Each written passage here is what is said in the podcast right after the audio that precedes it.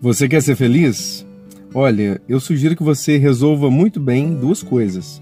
A primeira é perceber a realidade. Quem não percebe a realidade vive no mundo da imaginação. E se essa imaginação estiver desconectada do que realmente é fato, essa pessoa vai rodar em torno do próprio rabo, bater tanto murro em ponta de faca, até descobrir que, nossa, eu estou enganado e não sabia. E todos nós temos vários níveis de enganos. Todos nós, sem exceção, tá? Eu também. Todos nós temos vários níveis de enganos. Acontece que à medida que a gente vai amadurecendo, a gente vai derrubando esses enganos, deixando para trás e percebendo a realidade à nossa volta. Um ensinamento uma vez eu recebi de um mestre que ele disse assim: se você quiser perceber a realidade, não tenha opiniões. Porque quando a gente coloca a nossa opinião, a gente no fundo está trazendo uma interpretação.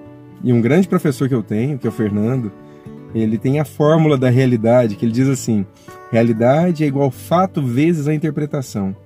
Se você quiser, então, perceber de verdade a realidade, você precisa tirar a sua interpretação. Primeiro ponto é esse: perceber a realidade. E não é minha realidade ou a sua, é as coisas como são. Né? E isso exige muita disciplina, muito treinamento, né? E tirar as opiniões de cima dos fatos. Você simplesmente enxerga as coisas como elas são. E isso não é tão simples, precisa de bastante treino. Outra coisa que você precisa, além de perceber a realidade, que é o primeiro ponto, é você se harmonizar com ela. E se harmonizar com ela não é uma coisa tão simples como, ah, eu aceito. Não.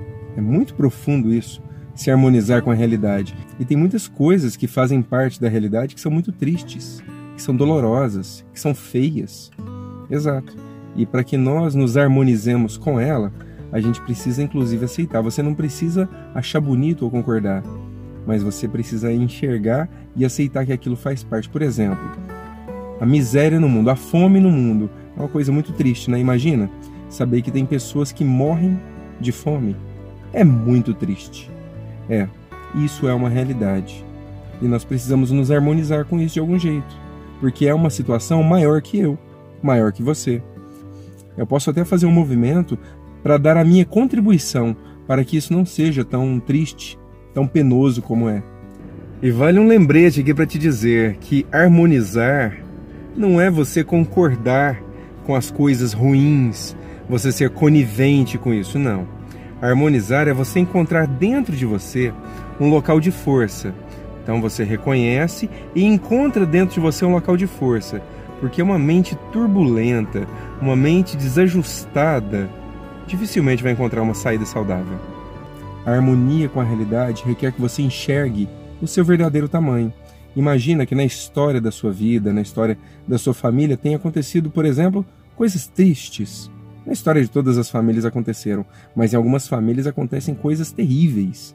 E aí é preciso que você perceba, enxergue e aceite, mesmo coisas tristes, porque aquilo também faz parte da história da sua família. Sem esses dois elementos, eu sinto muito. Felicidade você vai encontrar só no dicionário e livrinhos de autoajuda. Inclusive é um ponto para mudança. Como que você vai mudar algo que você não reconhece? Como você vai mudar algo que você não aceita que existe? Não tem jeito. Você vai precisar reconhecer, se harmonizar com aquilo para então você poder transformar aquilo dentro de você. A criança finge coisas que não existem e se ilude. O jovem tenta dar muito murro em ponta de faca, tenta transformar inclusive na paulada, na martelada. Lê do engano. Já o sábio faz dentro de si a mudança que ele quer ver no mundo.